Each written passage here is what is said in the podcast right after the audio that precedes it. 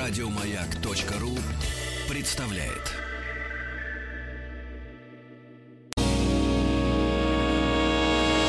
Физики и лирики. Шоу Маргариты Митрофановой и Александра Пушнова.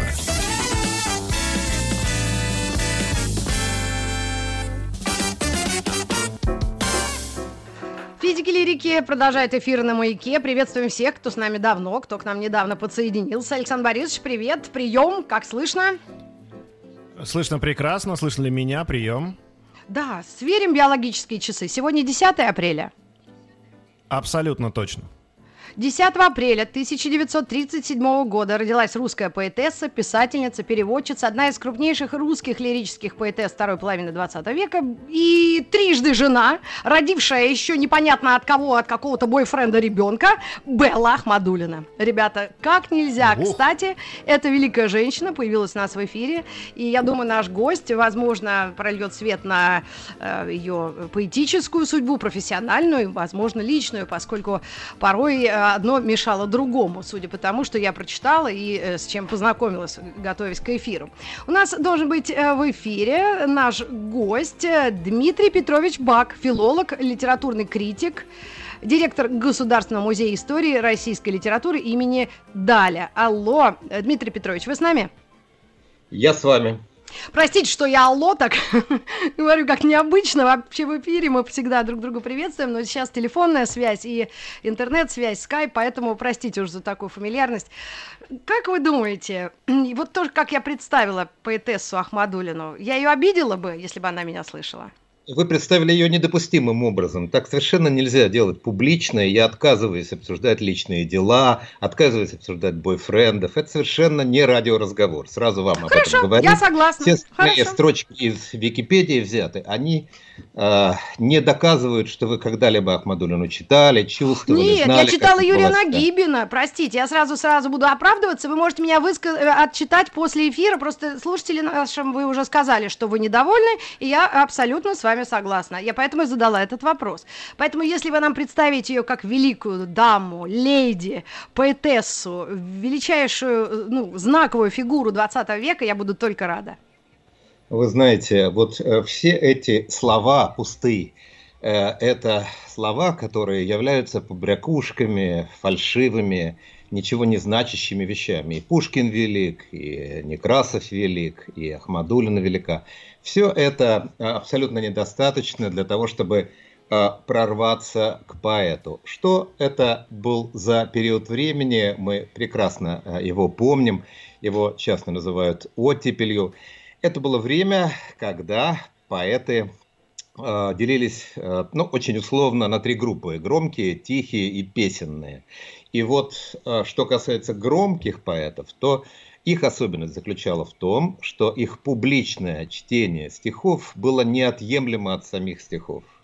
Это, кроме Беллы Ахмадулиной, Андрей Вознесенский, Роберт Рождественский, а, Евгений Евтушенко и Белла Ахмадулина, Белла Ахатовна Ахмадулина, совсем еще юной, тогда, на рубеже 50-х, 60-х годов, а, завоевала сердца а, своих слушателей и поклонников тем, что она говорила совершенно о другом, о том, о чем не принято было говорить. Вы знаете, что в советской поэтике, по- поэзии был своеобразный канон. Нужно было э, писать стихи оптимистичные, нужно было писать стихи об общественной э, жизни, Да, о производственной... правительство, все дела, да.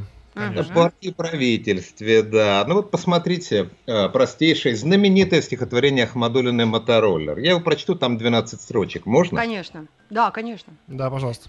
Э, Завиден мне полет твоих колес, о мотороллер розового цвета. Слежу за ним, не унимая слез, а что льют без повода в начале лета. Ну, мотороллер это примерно то, что сейчас какой-нибудь модный гаджет, интернет. Представьте себе э, разруху, голод после военных лет. Какие-то мотороллеры, люди в серых одеждах, мрачные, угрюмые, несытые. И здесь вдруг появляется мотороллер и девочке, припавшей к седаку с ликующей и гибельной улыбкой, кажусь я, приникающий к листку согбенной и медлительной улиткой. Ну, во-первых, смотрите, какая рифма. Улыбкой, улиткой, э, неожиданная, странная. Что здесь э, чему противопоставлено? э, кто-то смотрит, как девочка, приникшая к седоку, летит мимо на мотороллере. Этот кто-то, как будто бы умудренная уже опытом женщина, а не молодая девушка, которая все это написала, не Белла Ахмадулина. И важно то, что этот юный, молодой, прекрасный голос, описывающий новые реалии, он, сейчас я закончу, он э, не противостоит традиции. Наоборот, смотрите, что дальше. Прощай. Твой путь лежит поверх меня и меркнет там, в зеленых отдалениях. Две радуги, два неба, два огня, бесстыдница, горят в твоих коленях. Ну, самое э, э, главное, э, дальше одна только строка. Но видишь ли, две, но видишь ли, веселый твой полет недвижностью моей уравновешен. А, это удивительная э, картина мира. Все, что нам кажется бесшабашным, свободным, делается за счет кого-то. На другом конце провода кто-то, кто стоит и наблюдает, кто-то, кто верен традиции и так далее. Белла Ахмадулина не просто хулиганка, не просто... Практически теория относительности, да, в ее словах прозвучала. Э, совсем теория относительности отношения к этому не имеет. Теория относительности говорит о другом. Нет, ну потому что вы сказали... Ну, имеется в виду, что если кто-то движется, невозможно это увидеть, не, не, не, не замерев и не остановившись. Нет, я только потому... Нет, э, не так. Э, я потому и двигаюсь, что кто-то стоит. Вот здесь mm. причинно-следственная связь, понимаете? Я могу mm. двигаться и бунтовать только для того, потому что кто-то позволяет мне мой бунт. Ахмадулина mm. удивительно проникновенная Э, э, поэтесса или поэт, как она сама говорила, и э, она, конечно, ее голос принадлежит к сравнительно немногочисленному такому клану русских женщин-поэтов. Их было много в Серебряном веке, а потом после Ахматовой и Цветаевой, в общем, назвать их в это время большое количество, пожалуй, нельзя. Дмитрий Петрович, но вы сказали голос Ахмадулиной, и у нас есть возможность э, поставить в эфир ее, ее голос, ее читающие свои стихи. И я думаю, наш звукорежиссер Светлана Юрьевна э, найдет отрывок. Я не знаю, как вы оцените то, что мы нашли, но вот э, мы, к сожалению, на удаленке это плохо контролировали. Светлана Юрьевна, поставите отрывок из чтения стихов автором. И снова, как огни Мартенов, огни грозы над темнотой, так кто же победил? Мартынов и Лермонтов в дуэли той? Угу. Дантес или Пушкин? Кто там да первый? зачитает, сколько минут Кто там? выиграл и встал с земли? Кого дорогой этой белой на черных санках повезли? О, Господи! По всем приметам другой там выиграл, другой, не тот, кто на снегу примятом лежал курчавой головой, что делать? Если в схватке дикой всегда дурак был на виду, Меж тем, как человек великий, как мальчик попадал в беду, чем я утешу пораженных ничтожным превосходством зла, осмеянных и отчужденных поэтов, погибавших зря. Что расскажу я им о битвах ума, с безумием роковым О малых и больших обидах, О женщинах неверных им. Я так скажу. На самом деле, давным-давно, который год, Забыли мы и проглядели, А все идет наоборот. Мартынов пал под той горою. Он был наказан тяжело, и воронье ночной порою Его терзало и несло, а Лермонтов зато сначала все начинал и гнал коня, и женщина ему кричала, люби меня, люби меня. Дантес лежал среди сугроба, подняться не умел с земли, а мимо медленно, сурово, не оглянувшись, люди шли, он умер или жив остался. Никто того не различал, а Пушкин пил вино, смеялся, ругался и озорничал, стихи писал, не знал печали, дела его прекрасно шли, и поводила все плечами, и улыбалась Натали для их спасения навечно. Порядок этот утвержден, и торжествующий невежда, приговорен и осужден. Дмитрий Петрович, ну вот мы продемонстрировали многим нашим слушателям, у нас очень э, разная аудитория по возрастам, поэтому, когда вы сказали, вы прекрасно знаете ту эпоху, вот я себя поймал на мысли, что ту эпоху мы совсем не знаем, мы дети 70-х, поэтому то, что говорили наши родители, они как раз, возможно, знают. И это был их кумир, конечно, э, Белла Ахмадульна. Поэтому, может быть, вы расскажете, как ей доверили и как ее встречали, как, как ее любили разные вот, возраста в то время? Ну, вы знаете, э, все-таки давайте уточним, я в то время тоже был э, маленьким ребенком и всего этого не застал, но э, я тоже... Ну, как эксперт вы, наверное, этим интересовались больше, а, конечно, я чем... Я только интересовался, я все это знал когда-то на память, потому что, еще раз вам скажу, это была очень необычная история. Ахмадулина поражала ну, каким-то чрезмерным вроде бы пафосом. Она говорила о, о чем-то очень очевидном, прозрачно и, э, ну, как-то кудревато и затейливо, с таким пафосом, который советской поэзии был абсолютно не присущ. Ну, например, мне вспоминать сподручней, чем иметь, когда сей миг и прошлое мгновенье соединятся, словно медь и медь, их общий звук и есть стихотворение.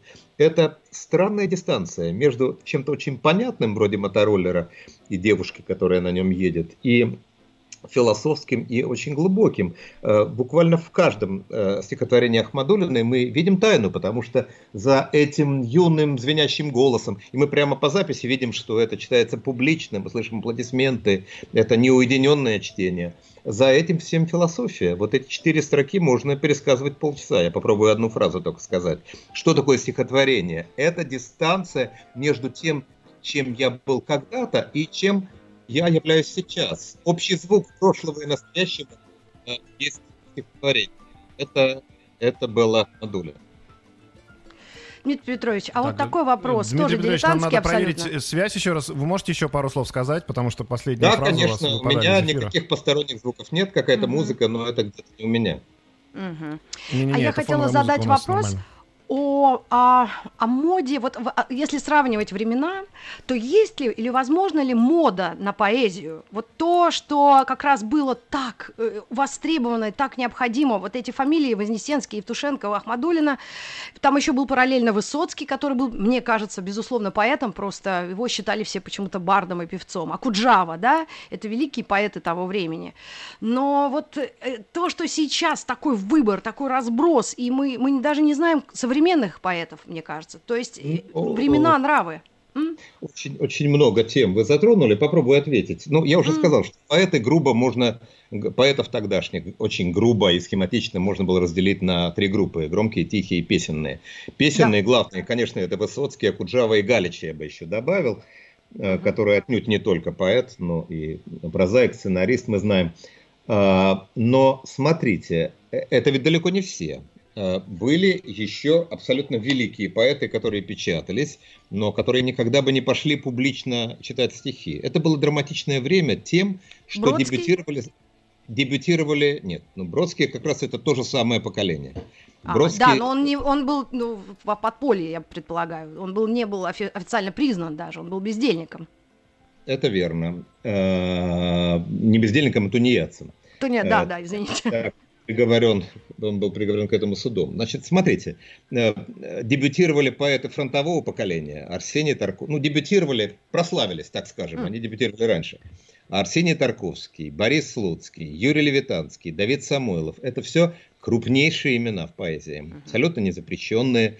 Э, Арсений Тарковский, которым я занимаюсь всю жизнь, он ушел на фронт имея два всего опубликованных стихотворения. Это был странный парадокс, странный парадокс, потому что э, зрители, э, шедшие на стадионы, покупавшие книги, не всегда понимали суть того, что происходит, потому что те, кого я назвал, и Тарковский, и Самойлов, и Левитанский, поэты более старшие, а вот Ахмадулина и Евтушенко, следующее поколение, все э, дебютировали вместе сразу, и это был парадокс. Но смотрите, какая история – ведь э, в это время, э, и вы правильно сказали о Бродском, были поэты, которые никогда бы и не позволили себе пойти добровольно на стадионы, даже если бы они не были запрещены.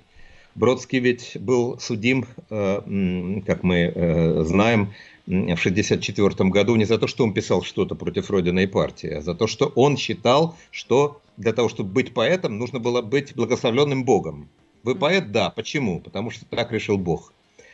Были крупнейшие поэты. Это Игорь Холин, это Ян Сатуновский, это Евгений Крапивницкий, это Всеволод Некрасов, которые не пошли на стадионы совершенно добровольно. Они никогда бы этого не сделали, потому что они были убеждены в том, что э, вся так называемая оттепель – это затея партии.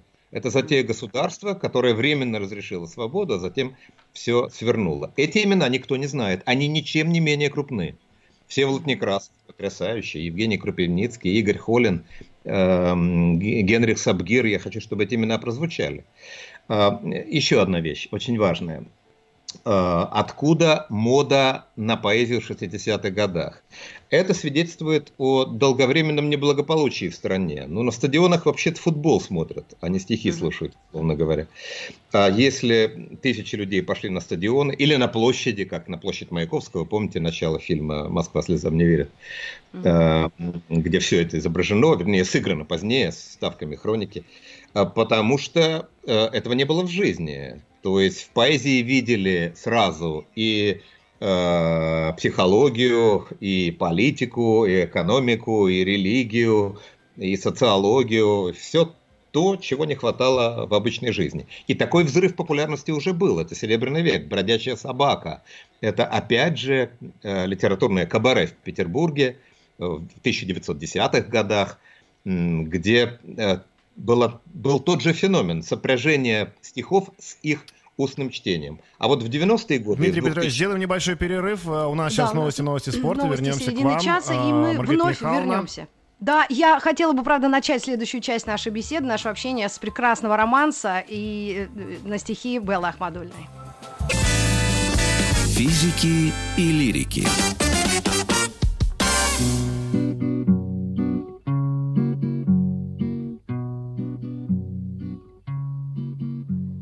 По улице моей, который год Звучат шаги, мои друзья уходят. Друзей моих медлительный уход Той темноте за окнами угоден. О, одиночество как твой характер крут, Посверкивая циркулем железным, Как холодно ты замыкаешь круг, Не внемля уверением бесполезным. Дай стать на цыпочки в твоем лесу, На том конце замедленного жеста найти листву и поднести к лицу и ощутить сиротство, как блаженство. Даруй мне тишь твоих библиотек, Твоих концертов строгие мотивы, И мудрая я позабуду тех, или доселе живы. И я познаю мудрость и печаль, Свой тайный смысл доверят мне предметы. Природа, прислонясь к моим плечам, Объявит свои детские секреты. И вот тогда. Из слез, из темноты, Из бедного невежества былого. Друзей моих прекрасные черты Появятся и растворятся снова. Друзей моих прекрасные черты появятся и растворятся снова. Такой романс по улице моей, который год стихи Беллы Ахмадульной и исполняет Алла Пугачева из всем известного фильма «Ирония судьбы» или «С легким паром». Вспоминаем сегодня Беллу Ахмадулину. У нас э, на связи Дмитрий Петрович Бак, филолог, литературный критик, директор Государственного музея истории российской литературы имени Даля. А, Дмитрий Петрович, вот Да, да, такая слушаю. такая песня, я думаю, сейчас э, кто нас слушал внимательно и как-то вот прозвучало прямо очень сильно. Хотя это все лирика, нет? Ну, как вам сказать, это лирика, и она, как всегда, у Ахмадулина очень глубокая. Ахмадулина, ну, она как бы играет. Знаете, есть такая детская игра, когда закрывают глазки детки и пальчиками пытаются коснуться друг друга. И часто не получается. Пальчики проходят друг мимо друга. Вот у стихи Ахмадулина именно такие. Она заканчивает не там, где как будто бы начинает. Поэтому их надо слушать, слышать медленно. Да, поэтому все э, казенные слова тут не, хороши. А что в этом стихотворении на самом деле? Э, Это стихотворение о расставании. Да? Вот начинается все с того, что мои друзья уходят. Ну, у Евтушенко есть подобное стихотворение. Да? Со мной вот что происходит, ко мне мой старый друг не ходит. Да, Евтушенко и Ахмадульна, между прочим, были женаты, но дело не в этом. И вот как будто бы это э, страшное горе, уход друзей, уход спутника, уход близкого человека. Но по мере этих стихов, я говорю не о романсе, романс тоже хорош, я говорю о стихах. Э, Место ушедшего друга замещает одиночество. Это как про наш карантин, вернее, про самоизоляцию. Да. А, Уходят привычные связи, остается одиночество. Одиночество, как твой характер крут. Между прочим, в этом стихотворении есть еще строчки, которые э, в романс не вошли, об этом не все помнят. Так призови меня и награди твой баловень, это про одиночество. Твой баловень, обласканный тобой, утешусь, прислонясь к твоей груди, умою с твоей стужи голубую.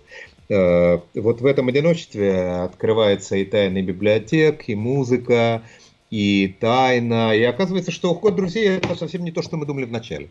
Это благо, а не горе. Да, но я думаю, все равно, если Белла Ахатовна и э, испытывала минуты вот э, одиночества, я думаю, все равно не так э, редко. Мне кажется, у нее было очень много друзей. И вот удивительный еще отрезок ее жизни, когда она я не знаю, как это получилось, может быть, вы знаете, когда она за очень многих людей вступалась, подписывала письма на разных этапах своей жизни. То есть она за друзей как-то впрягалась по-мужски, да, или наоборот, как женщина, мягко, умоляющая и тонко.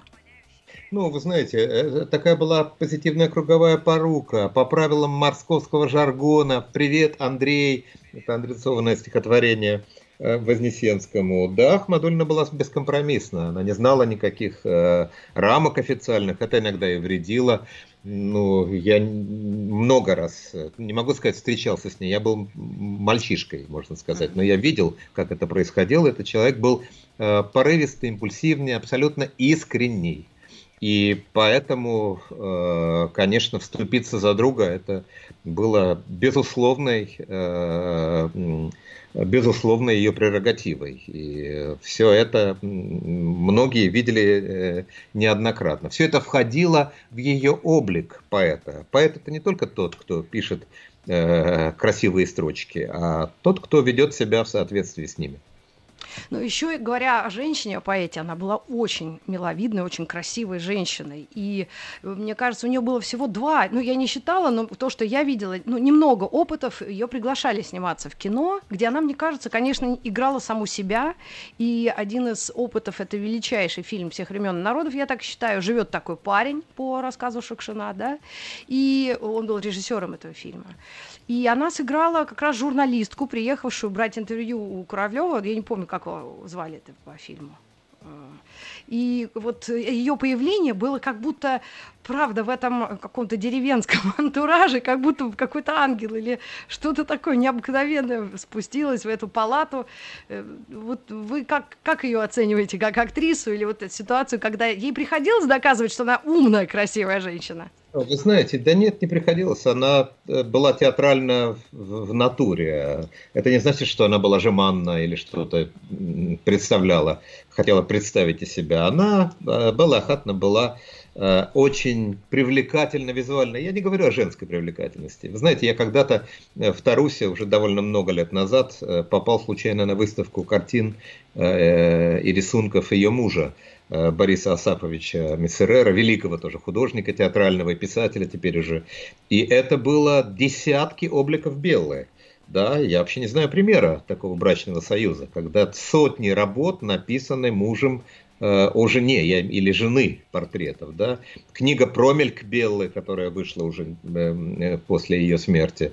Эта пара, Борис Мессерер и Белла Ахмадулина, с 1974 года и до самой ее смерти, больше 30 лет, этот союз длился. Ну, это такой, пожалуй, образцовый союз. Только ему удалось, наверное, Борис Асафович с нами, он по-прежнему активен, дай бог ему mm-hmm. всяких творческих успехов, но, но э, то, что он может наш слышать, не остановит меня. Я ему скажу прямой комплимент. Только ему удалось найти какую-то гармоничную э, среду рядом для этой великой женщины. Путем жертв, путем жертв. Один великий художник посвятил себя другому великому художнику. И эта пара двух недосягаемых авторитетов в нашем искусстве э, достойна того, чтобы их всегда упоминать рядом. Белла Ахмадулина и Борис Мессерер.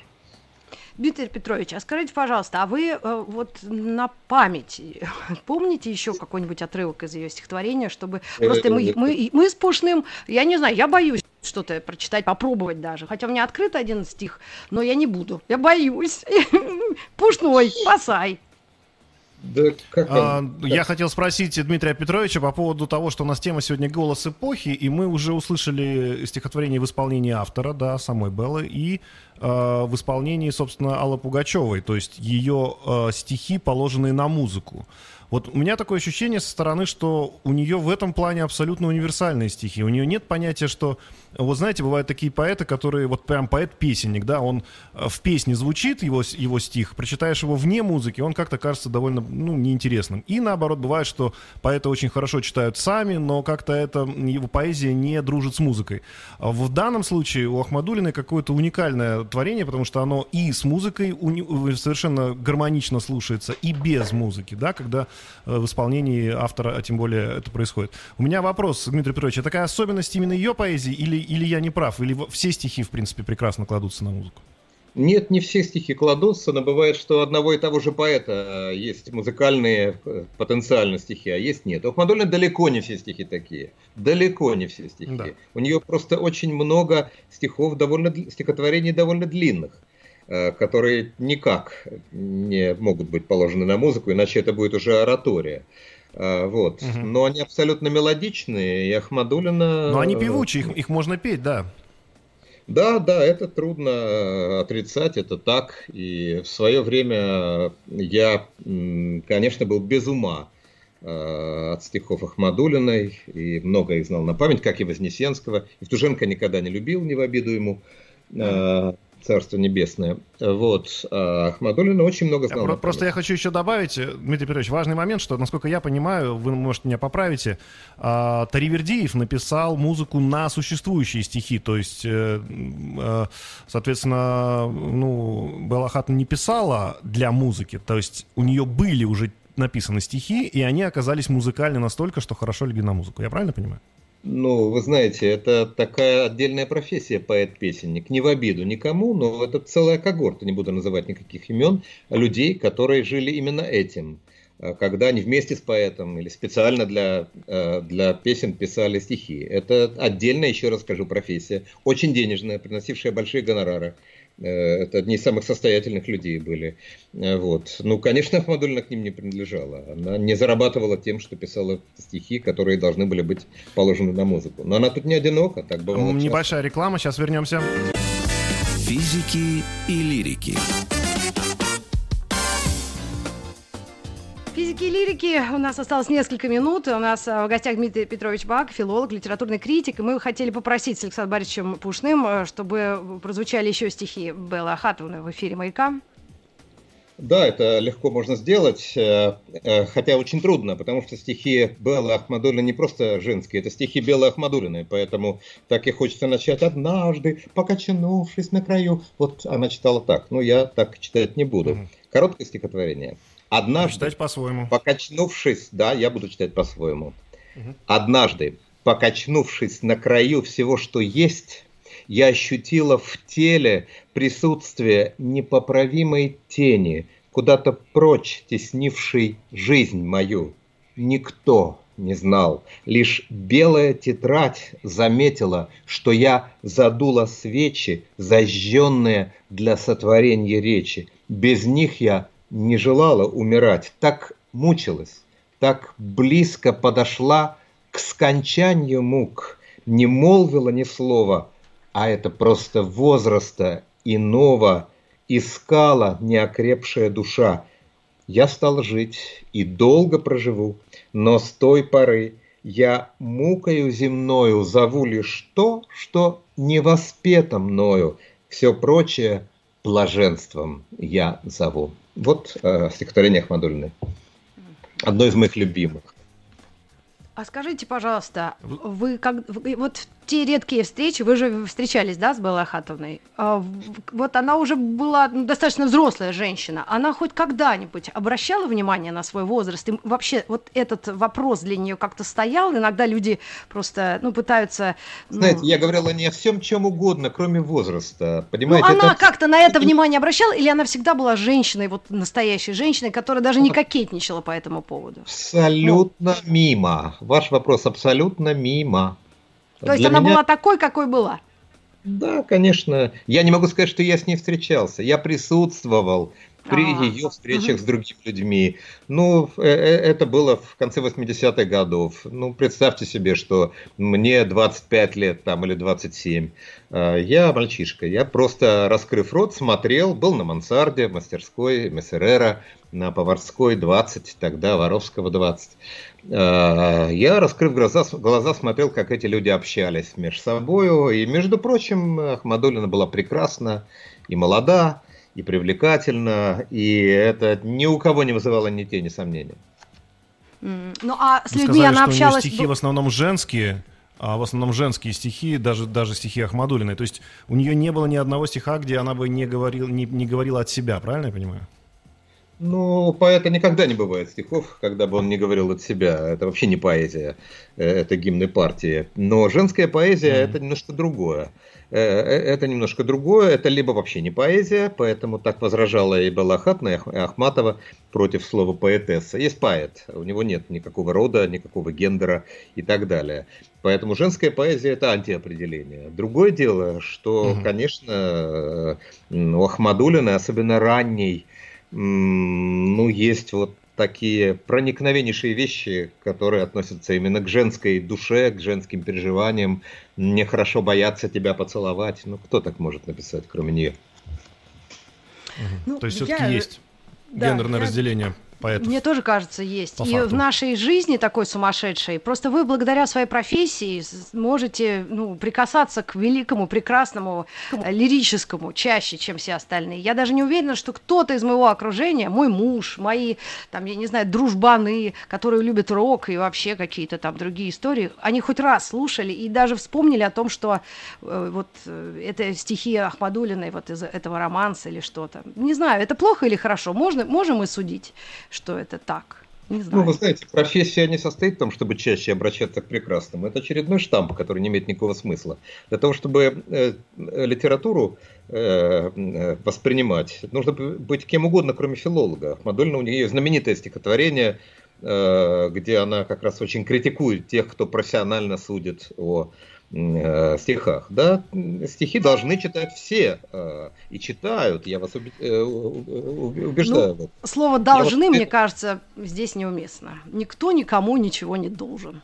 А вот а все остальное уже по выбору и зову, мне кажется, вкуса. Даже не сердца или Это... головы. Или дорогие друзья, дорогие друзья, да, Дмитрий да. Петрович, Маргарита Михайловна, да, я да. предлагаю нам всем слиться воедино в слушании замечательного романса который тоже написан на стихи Беллы Ахмадулиной. И прямо сейчас он прозвучит для вас, друзья. Большое спасибо Дмитрию Петровичу. И спасибо, Дмитрий Петрович. И с днем рождения, Белла Хатна. С днем рождения. А напоследок я скажу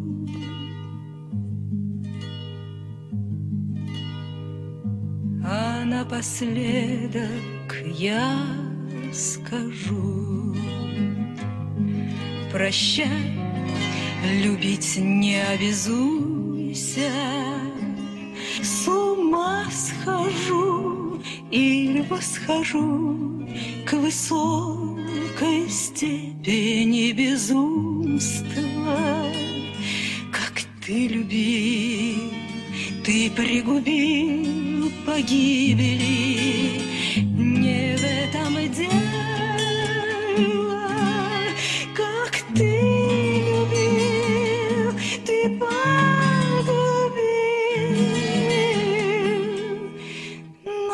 погубил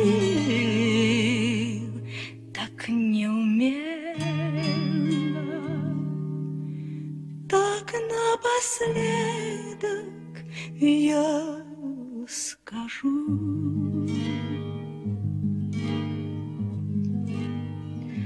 Работу малую висок еще вершить, но пали руки и стайкою наискосок уходят запахи и звуки. А напоследок я скажу прощай, любить не обязуйся, с ума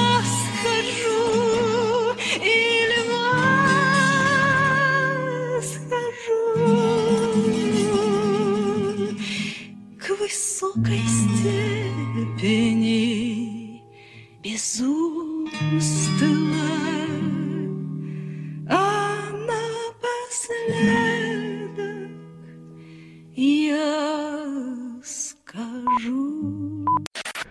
Еще больше подкастов на радиомаяк.ру